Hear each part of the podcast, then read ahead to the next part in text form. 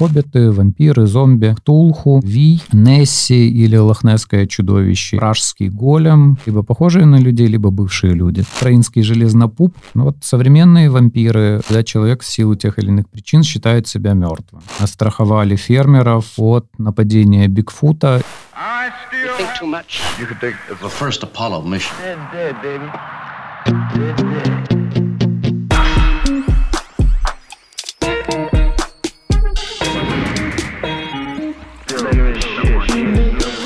Привет, меня зовут Макс Миклин. Это подкаст о культуре «Говорит гостиная». Сегодня у нас в гостях Владимир Немерцалов, кандидат биологических наук, доцент кафедры ботаники. Это единственный человек, которому мне не стыдно задать вопрос об анатомии вымышленных существ.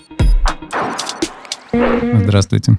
Человечество э, на протяжении всей своей истории характеризовалось тем, что окружало себя различными вымышленными существами.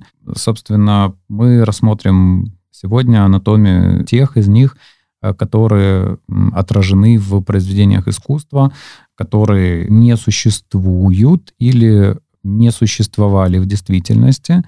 Под существами мы будем понимать живые или одушевленные объекты. В принципе, среди этих существ мы рассмотрим те, которые относятся к категории чудовищ или монстров, и постараемся разобраться, для чего, собственно, эти существа были созданы, э, потому как ну, вспоминается знаменитая фраза о том, что если бы Бога не было, его стоило бы, стоило бы придумать. И говоря о монстрах, стоит отметить, что в древности, в Древней Греции, в Риме э, монстров, чудовищ, уродцев считали определенного рода предзнаменованиями. То есть считалось, что с помощью этих существ высшие силы намекают о том, что произойдет нечто из ряда вон выходящее. В Древней Греции считается, что монстры э, были необходимы для того, чтобы каким-то образом справиться со своим э, страхом, то есть э, придать ему черты личности, рационализировать и за счет этого справиться с ним. В средние века монстры или вот чудовища, с одной стороны, это жители каких-то отдаленных, неизвестных земель. С другой стороны, очень активно дискутировался вопрос, монстры, созданы ли они Всевышним и вписаны в общую систему мироздания, или это все-таки происки дьявола.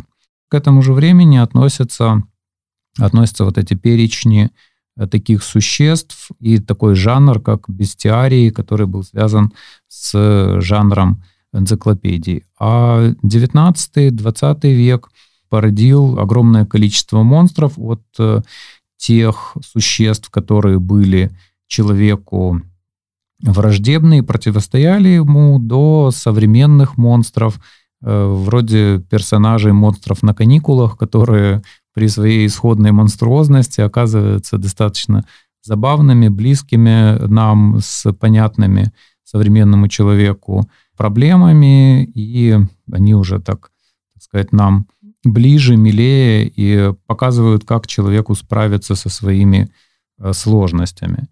Отдельно можно упомянуть э, чудовищ или монстров Лавкрафта, который создал э, мир, в котором существует какое-то вот совершенно невыразимое, непонятное, чудовищное зло, которое нависает над человеком, которое человек может воспринимать через различные предчувствия, через какие-то ассоциации. И э, вот эти вот монстры 20 э, века э, — это не только, скажем, уютные хоббиты или разной степени доброжелательности Франкенштейны, но это и такие чудовища, как Ктулху, который в танк в рельефе, и другие существа, которые обладают смешанной э, природой или ярко выраженной такой нетривиальной природой, то есть э, со смешанными признаками.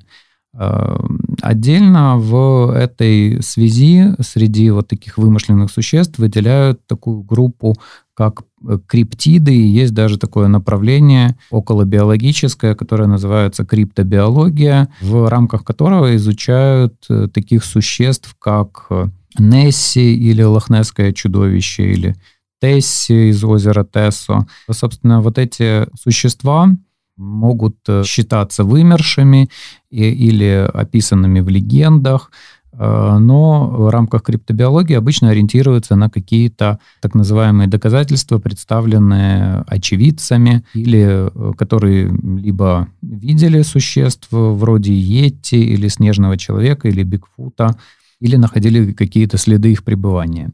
Что любопытно, например, в Соединенных Штатах Америки в XIX веке страховые компании страховали фермеров э, от нападения Бигфута, и в то время э, такие нападения фиксировались достаточно часто. Когда эту практику отменили, собственно, и при нападения тоже прекратились.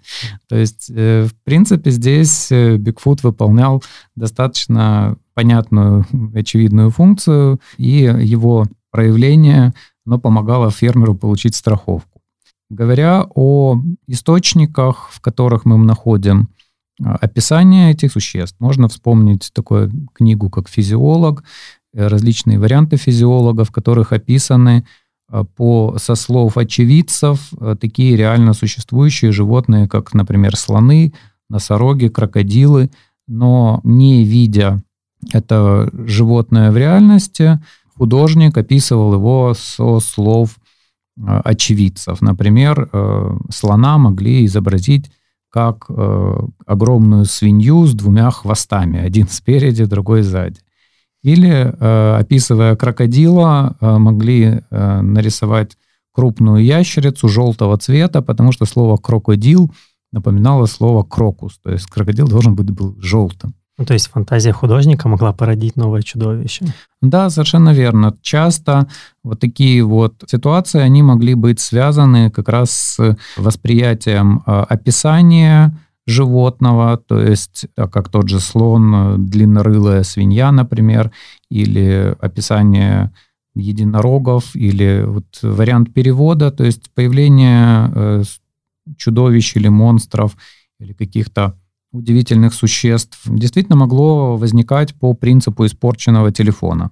Это более характерно как раз для средневековых бестиариев. Что касается бестиариев, то с того времени, например, э, сохранилась вера в то, что ежи например, питаются яблоками или грибами. Хотя на самом деле это насекомоядные животные, они питаются э, насекомыми, червями, собственно, и яблоки или грибы могут оказаться наколоты на иголке только случайно, то есть так же, как и... Детьми. Да, например, которые верят в это. А, то есть в очень многих случаях вымышленные существа, они компилировались авторами из э, реально существующих или действительно появлялись в результате пересказа или описания э, каких-либо таких вещей, с которыми сам автор не сталкивался. Достаточно любопытно в этом отношении является китайский бестиарий. Китай — это страна с достаточно давней э, традицией письменности, но э, иероглифы тоже в течение, ну, то есть за время использования могли менять значение, менять прочтение и могли возникать совершенно удивительные описания безголовых птиц или птиц со множеством хвостов или одноногих зверей и так далее. Но постепенно с развитием культуры, философии вот этим э, монстрам или вымышленным существам э, приписывали различное символическое значение. Это было характерно и для западной, и для восточной традиции. То есть и в физиологии, и в бестиариях, помимо самого описания монстра, э, речь шла и о его символическом значении – так, например, зверь-единорог, ну, как известно, его могли усмирить только девы, то есть он э, являлся таким э, символом мужского начала, бессмертия. В некоторых случаях его интерпретировали и как образ Христа. Если говорить о разнообразии монстров, то, в принципе, их можно разделить условно на такие четыре категории, как э, антропоморфные, похожие на людей, то есть то, с чего мы, собственно, начинали, как хоббиты, вампиры, зомби – то есть либо похожие на людей, либо бывшие люди. Э, зооморфные, похожие на животных. ожившие вещи, э, что, в принципе, достаточно распространилось в 19-20 веке, в 20 веке превратилось в боязнь бунта машин. Когда машина приобретает, то есть как бы обретает самосознание, интеллект и восстает против своих, скажем, создателей. Ну и различные гибриды, то есть э, существа или организмы, которые возникают на пересечении различных категорий. Ну и э, говоря о других вариантах классификации, то э, здесь упоминали криптид, то есть среди криптид рассматривают вымерших животных, которые, по мнению исследователей, или по мнению различных авторов, остаются живыми до сих пор. То есть вот доисторические и вымершие животные, они породили э, многочисленные мифы о драконах в разных регионах земного шара. То есть там, где люди сталкивались с остатками ящеров, э, возникали мифы о гигантских змеях, поклонение змеям, возникали мифы о гигантах, и, в принципе, они тоже характерны для разных регионов земного шара. Э, дальше можно выделить мифических существ, типа оборотней и вампиров. И представление об оборотничестве, оно существует у очень многих народов. Представление э, ну, для, в основном для тех, для которых характерен шаманизм и различные практики ритуального оборотничества. То есть, когда шаман превращается в существ, которые характерны для разных миров и путешествуют между мирами за счет этого. Вампиры э, или упыри — это тоже, собственно, такая группа э, вымышленных существ, которые достаточно широко распространены, э, которые есть представление о том, что они пьют кровь, энергию. Сегодня даже в популярной литературе мы сталкиваемся с представлением энергетические вампиры и так далее. Любопытным являются исторические чудовища, э, например, живоданский зверь, описанный в фильме «Братство волка», и есть ряд э, документов, которые исследуют феномены вот таких вот исторических чудовищ. Ну и литературные э, чудовища, например, описанный Гоголем Вий, пражский голем, Тулху, которого мы упоминали.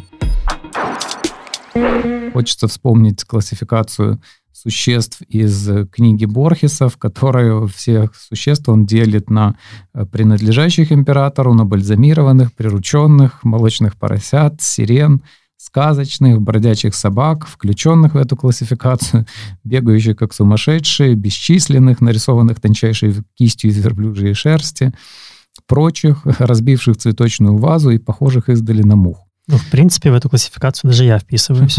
Ну, в принципе, да. То есть я думаю, что наши слушатели тоже, да.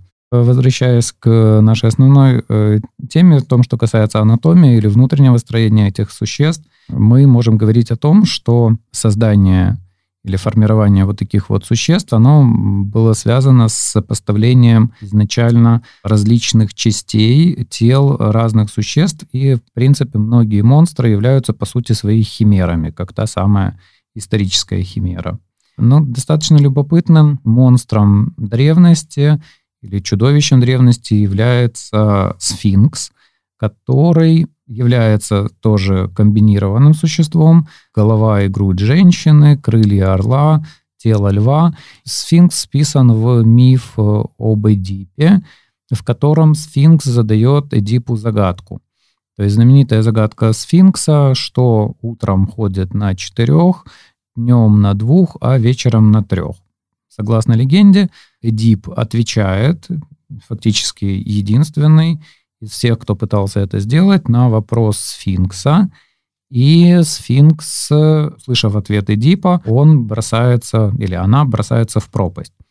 То есть здесь достаточно любопытным является то, что ответом на вопрос является не только любой человек, а, собственно, сам Эдип повторяет вот эту вот схему. То есть в детстве ему прокололи Э, ноги, он ползал на четырех ногах. А в старости он ослепил себя и ходил, опираясь на э, палку. То есть, в принципе, возникает такая версия, что сфинкс или чудовище нам нужно для того, чтобы ответить на какой-то вопрос, важный вопрос, который касается нас самих.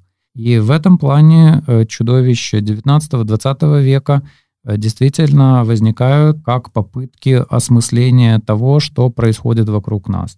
То есть, например, э, тот же Франкенштейн Мэри Шелли, он действительно является провозвестником новой науки, той науки, которая способна создавать человекообразные организмы и, возможно, создавать новую жизнь и вот эти прогнозы мы решили, они в каком-то смысле оправдались в начале 20 века, когда в лабораторных условиях были созданы клетки, которые обладали свойствами и признаками живого. То есть в 2005-2010 годах были проведены соответствующие опыты. Э, из любопытных вещей, которые дала нам античная культура, можно упомянуть кентавров и минотавров – общий корень в этих словах «бык», ну, кентавры — это, по сути, охотники на быков. То есть э, в современных версиях э, кентавры являются результатом э, того, как э, греки воспринимали племена, которые приучили лошадей и уже могли охотиться с помощью лошади. То же самое касается и минотавров, когда человек имел хвост быка и голову быка. Почему-то легендарный минотавр или бык Миноса, который, по сути, был его э, приемным сыном, э, он почему-то был еще одновременно с этим и плотоядным. То есть здесь, э, рационально осмысливая этот миф, э, речь, скорее всего, ведет о древних прототипах игр с быками, вроде кориды. Здесь как бы образ чудовища, заключенного в лабиринте, он тоже, в принципе, задает нам определенные вопросы о нас самих. Э, любопытным в этом отношении является творчество современной певицы, такой как Леди Гага, которая обращается к своим поклонникам монстрики и, собственно, э, говорит э, о том, что такое осознание собственной монструозности — это достаточно полезная практика.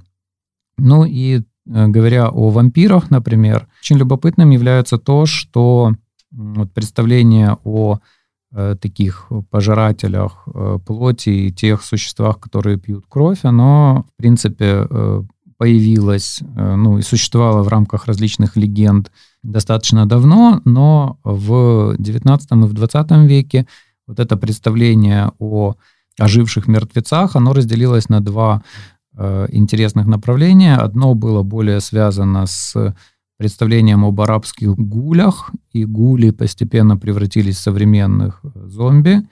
И второе направление как раз было связано с э, употреблением э, крови, с такими вот вещами, которые ориентированы и связаны именно с вампирами. Вампиры, вурдалаки, упыри, то есть э, здесь могут быть связаны с теми наблюдениями, в том числе за эпидемиями, которые наши предки производили на практике. Ну вот современные вампиры, э, в отличие от тех, которые воспринимали так в Средневековье, они приобрели черты демонов-искусителей, суккубов или инкубов, и э, в отличие от э, того, что описывается в давней литературе. Вот современные вампиры, скажем так, не нуждаются в пище, воде и воздухе.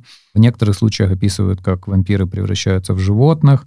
В современной массовой культуре считается, что они не отбрасывают тени, не имеют отражения, не могут войти в дом без приглашения и так далее. Если изначально эти свойства им были не присущи, эти страхи, а почему они их приобретают, особенно в плане страха света?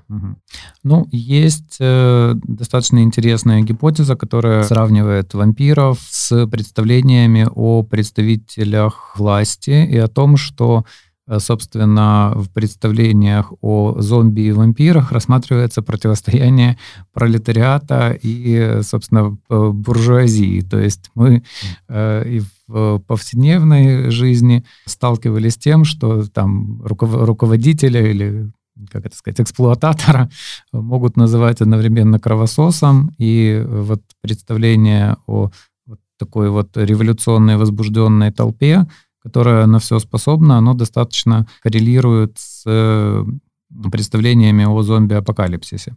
Если говорить о тех слабостях, которые приписывают вампирам, то, с одной стороны, солнечный свет в каком-то смысле это, с одной стороны, метафора, с другой стороны, э, любое зло, любой страх до, скажем, 20 века, до э, творчества Лавкрафта в первую очередь, у любого кощея должна быть э, игла в яйце. То есть э, должна быть э, такая ситуация или должен быть такой механизм, который позволит нам избавиться от э, этого страха, ужаса или позволит его одолеть. То есть, в принципе, боязнь солнечного света здесь как бы такая перспектива хэппи-энда, с одной стороны. С другой стороны, существует реальное заболевание – порфирия, которая связана с э, нарушением обмена гемоглобина в крови. Такому человеку пишут, что становится немного легче, если он употребляет э, кровь или свежее мясо. И на солнце у таких людей возникают ожоги. То есть, в принципе, возможно, такие вот городские легенды, которые описывают людей, больных порфирией, с некоторой вероятностью могли Э, лечь в основу представления о том, что вампиры боятся солнечного света. Дальше, если мы говорим о способности их превращаться в животных, ну, то здесь как бы э, получается, что происходит некоторое опыление, переопыление между различными чудовищами. Э, отсутствие тени и отсутствие отражения здесь, в принципе, более-менее логичны, потому как под вампирами понимают живых мертвецов, а раз он мертвец, значит, тени не отбрасывает. Ну, относится к другому миру, то есть э, тот цвет часто описывают как вот мир без теней и так далее. По поводу того, что вампир не может войти в дом без приглашения, здесь, конечно, тоже как бы принцип «мой дом, моя крепость» и некоторые ассоциации с административными полномочиями что касается зомби, то, в принципе, в этом отношении с, вот такое увлечение зомби связано с работой или с книгой Вильяма Сибрука «Остров магии», который был посвящен гаитянским практикам. Там были описаны э, как раз практики по созданию зомби, когда колдун дает определенный яд человеку, человек умирает или думает, что умирает, потом колдун его извлекает из могилы и заставляет на себя работать. То есть, э, в принципе, любопытным является то, что сейчас в психиатрической практике описаны тоже такие случаи, когда человек в силу тех или иных причин считает себя мертвым. А что касается представления о зомби-апокалипсисе, о зомби-хоррор, зомби-муви, то, пожалуй, основание этому положил Джордж Ромеро из э, фильмом «Ночь живых мертвецов», но там э, изначально эти существа назывались гули, еще не зомби. Слово «зомби», оно распространилось и, в принципе, вошло в массовую культуру достаточно активно.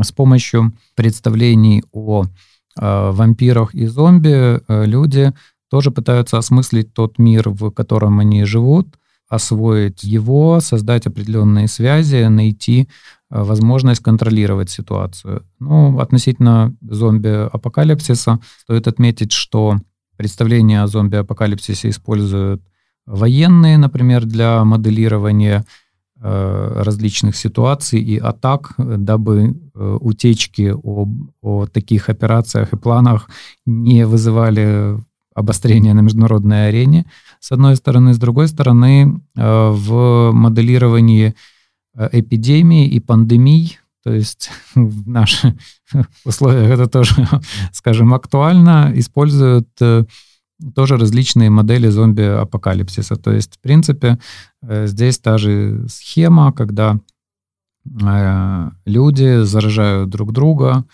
изменяются при этом и э, как бы становятся иными. Ну и по этому поводу тоже есть достаточно показательная шутка, что единственный способ убить э, зомби во время зомби-апокалипсиса это прямой выстрел в голову, поэтому покупайте наши каски. То есть, в принципе, исходя из логики вот таких фильмов ужасов и схем, которые связаны с э, массовым заражением, у нас всех выше вероятность оказаться зараженным, чем в, как это сказать, среди десятка выживших, которым обычно посвящены эти фильмы. Почему зомби обычно охотятся за мозгами? Ну, это любопытный, э, любопытный как раз вопрос. В принципе, вот эта логика живых мертвецов, она ориентирована на то, что они пытаются как-то вернуть себе жизнь в той или иной форме. То есть если кровь, она традиционно тоже ассоциируется с э, жизнью, и в XIX веке кровь была в центре внимания с разных позиций, считалась основой наследственности, как кровь и земля и так далее. То здесь, пожалуй, так как зомби ну вот в своем нынешнем виде появились уже в 20 веке, то здесь скорее такой символ жажды э, получения чужой души, он связан уже все-таки с мозгом, когда переносятся акценты, и опять же сами зомби, ну, традиционные в вот этих вот флешмобов, которые называются зомби-вок или зомби-мод. Зомби как раз э, символизирует некое безмозглое существо, которое функционирует на рефлексах и которому нужно именно мозги нужны как бы для того, чтобы, собственно, получить иллюзию, иллюзию жизни, иллюзию существования, получить какой-то проблеск околоинтеллектуальной деятельности. Вот. Но, что любопытно, 20 век и исследование, например, насекомых показало, что действительно существуют такие грибы, например, кардицепс однобокий, которые изменяют поведение муравьев и действительно превращают муравьев в своеобразных зомби. Они, правда, не охотятся на других муравьев, но благодаря этому, собственно, когда муравей заражается, он э, уходит из колонии, забирается на высокие растения, и э, там гриб его убивает, и из него образуются, из гриба высыпаются споры. То есть э, принципе, в мире животных, в природе э, существуют достаточно любопытные паразиты, которые влияют на поведение хозяев. Конечно, не настолько, вот как мы говорим про там вирус зомби или зомби-апокалипсис, но было показано, что в ходе в ходе болезни поведение зараженного организма меняется так, чтобы максимально распространить э, это заболевание, что, в принципе, достаточно логично. Получается, что вот те вымышленные существа, которые мы обсуждали, и те, которых коснулись не так плотно, с одной стороны, они э, являются результатом творческого переосмысления реальности, то есть объектами, которые создает человеческая фантазия, с одной стороны. А с другой стороны, они реш... помогают э, людям решать непосредственно те проблемы, с которыми человек сталкивается в своей повседневности. Если мы говорим, допустим, о мире Толкиена и о тех же хоббитах, э, то здесь исследователи творчества Толкиена говорят о том, что с помощью образа э, Бильбо Бэггинса и Фрода Бэггинса, с помощью образа хоббитов, он пытался осмыслить то, с чем он столкнулся в первую мировую войну, и как бы вторая часть более связана уже со Второй мировой войной, с представлением о борьбе со злом, то есть те же э, Назгулы и э, те же объекты, там, драконы, которых он описывает, ассоциируются у него, у представителей его поколения с военной техникой, с тем, что им прижилось э, пережить на фронтах в Европе. То есть здесь э, как раз вот этот волшебный мир, фантастический мир, он позволяет человеку вернуться в обыденность, вернуться в объективную реальность и эм, фактически, скажем, стать сильнее. А насколько наши представления о вымышленных существах соответствуют какой-то проверке реальностью? То есть эти существа могли бы вообще выжить в мире, если бы они существовали? Представим себе на секунду, что лохнесское чудовище на самом деле существует. Оно бы могло выжить и прокормиться в этом озере, или само его тело не способно на это? Ему пришлось бы перемещаться далеко и сталкиваться с другими проблемами? Да, я понимаю, отличный, отличный вопрос. Э, в принципе, на практиках вот с со студентами, со школьниками э, мы пытаемся э, иногда решить такие задачи по поводу лохнесского чудовища, по поводу Годзиллы, по поводу других вот таких вот чудовищ с помощью э, правила экологической пирамиды. То есть, когда мы говорим о хищных живых организмах, мы должны понимать, что когда в природе питается животное чем-либо, то для прироста собственной массы оно использует только одну десятую часть той энергии или той сухой массы, которая содержится в пище. Это так называемое правило экологической пирамиды, э, сформулированное американским экологом Линдеманом. Получается, что если мы предположим, что тоже лохнесское чудовище питается, допустим, крупной рыбой, то окажется, что площадь озера, в котором оно обитает, как бы Э, недостаточно для того, чтобы оно прокормилось. То есть это один из ответов. С другой стороны, современная биология э, говорит нам о том, что нет ни одного э, бесконечно существующего живого организма. То есть каждый живой организм, являясь открытой системой, рано или поздно в силу случайных событий, например, может погибнуть. И живые организмы продолжают существовать на Земле в силу того, что они существуют и живут в виде популяций. То есть одно существо выжить не может. Точно так же не могут выжить и два существа. А, то есть популяция — это некая группа живых организмов, достаточно большая для того, чтобы избежать, с одной стороны, вырождения, с другой стороны, достаточно активно питающаяся и не уничтожающая свою собственную кормовую базу. Если говорить о лохнесском чудовище, то, в принципе, это достаточно любопытный ход, который был призван привлечь туристов на берега этого озера, но предпосылками для этой легенды или для этого мифа послужили находки позвонков э, плезиозавров, которые действительно когда-то в тех условиях жили. Что касается, допустим, Йети или Бигфутов или других существ, э, которыми интересуются криптобиологи, криптозоологи, ну, действительно, можно сказать, что существует какое-то количество видов живых организмов, которые э, науке еще неизвестны, которые пока не открыты. Но относительно вот сообщений о криптидах, пожалуй, большинства из них, типа драконов, как бы нам не хотелось, например, вот тот же упомянутый Джоан Роулинг, украинский железнопуп, к сожалению, ну, в Гарри Поттере это такой вот дракон, который охранял Гринготс, и он прописан именно как украинский железнопуп. Э, но таких э, существ, такие существа, ну, с одной стороны, которые являются там огнедышащими, например, э, они не существовали, с другой стороны, в нынешних условиях вряд ли могли бы действительно выжить как часто наука открывает какие-то неизвестные виды, которые кажутся нам не то чтобы чудовищами или монстрами, но вот именно их неизвестность формирует это ощущение легкое, я не скажу магии, но потусторонности, скажем так. Это очень любопытный вопрос, потому что э, здесь действительно нужно как-то совместить несколько разных миров. То есть, с одной стороны, вымышленные существа в первую очередь функционируют, живут, существуют в рамках литературы то есть в рамках устного или письменного творчества. Если говорить о тех видах, которые открывает, скажем так, наука или описывает наука, то можно сказать, что ежегодно э, описываются, переопределяются, находят десятки, а то и сотни новых видов. Это связано с тем, э, о какой группе живых организмов мы говорим.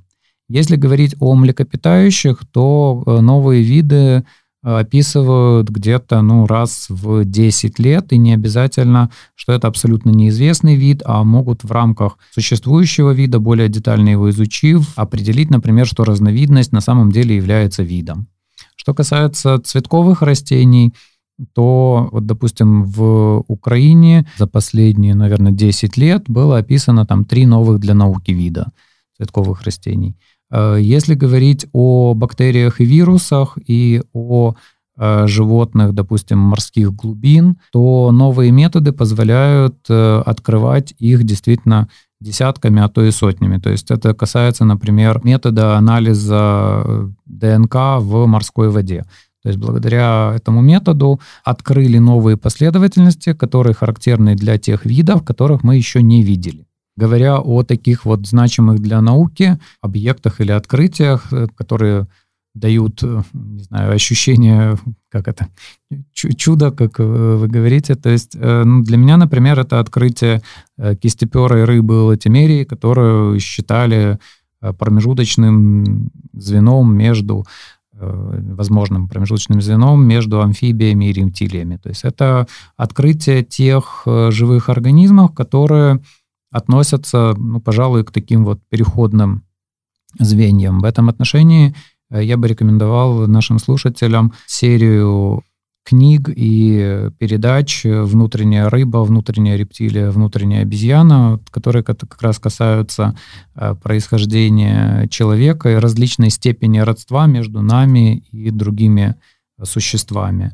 Пожалуй, самые удивительные вот такие вот открытия, которые позволили человеку на себя посмотреть с неожиданной стороны, они действительно относятся к XIX веку, когда были открыты и описаны для науки гориллы, шимпанзе. В конце XIX – начале XX века описаны обезьяны бонобо, которые имеют с нами от 95 до 98 процентов общих генов и крайне похожи на нас в различных поведенческих аспектах. То есть здесь есть о чем, о чем задуматься, но, пожалуй, это не совсем связано с вымышленными существами. Хотя а, вымышленные существа э, дают повод постоянно ученым для названия различных объектов, открытых э, в природе. То есть э, называют э, животных э, в честь дементоров, в честь ежика Соника, в честь, опять же, есть достаточно много видов, которые названы в честь вампиров, то есть очень известный и достаточно симпатичный глубоководный кальмар, который похож на наши представления о вампирах и так далее.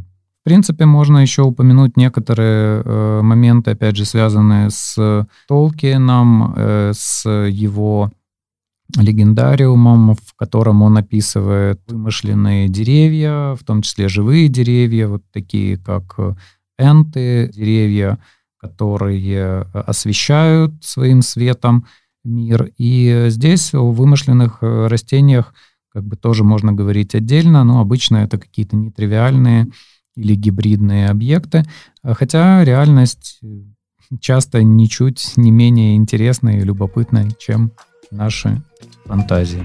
Спасибо вам большое. Это был подкаст «Говорит гостиная». Я напомню, что можно слушать наши выпуски на всех основных стриминговых платформах. Еще можно рассказывать о подкасте друзьям и знакомым, ставить лайки, оценки, делать перепосты в соцсетях. Спасибо и до новых встреч.